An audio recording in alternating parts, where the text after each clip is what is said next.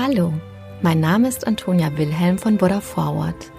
Ich begrüße dich sehr herzlich zum Podcast Die gute Nachricht. In diesem Abendpodcast erzählen wir, welche Nachricht uns besonders bewegt und inspiriert hat. Die Geschichten sind für alle Menschen geeignet, die den Tag mit einer guten Nachricht ausklingen lassen wollen. Eine gute Nachtgeschichte also für jung und alt. Mit Die gute Nachricht setzen wir ein Gegengewicht. Mit großen und kleinen Geschichten über Glück, Gelingen und Entwicklungen, die Hoffnung machen und das Herz wärmen. Heute möchte ich euch eine Geschichte erzählen, die zeigt, wie schlau und einfühlsam Hunde sein können. Die Geschichte spielt in Amerika und handelt von einem Hund namens Orgi und seiner Familie.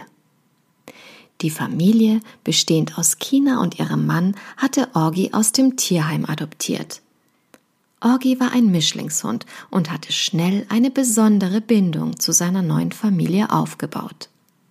Und schon bald sollte sich zeigen, wie besonders diese Bindung war.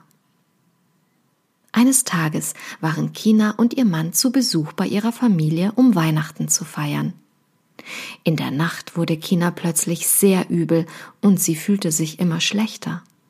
Sie musste sich sogar auf den Waschbeckenrand setzen, um nicht umzufallen aber in einem Moment, in dem sie kurz wieder bei Bewusstsein war, sah sie Orgi, wie er sie ansah. Was sie nicht wusste, war, dass Orgi sofort gemerkt hatte, dass etwas nicht stimmte.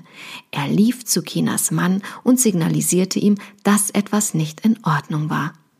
Der Mann rief sofort den Notarzt und Kina wurde ins Krankenhaus gebracht.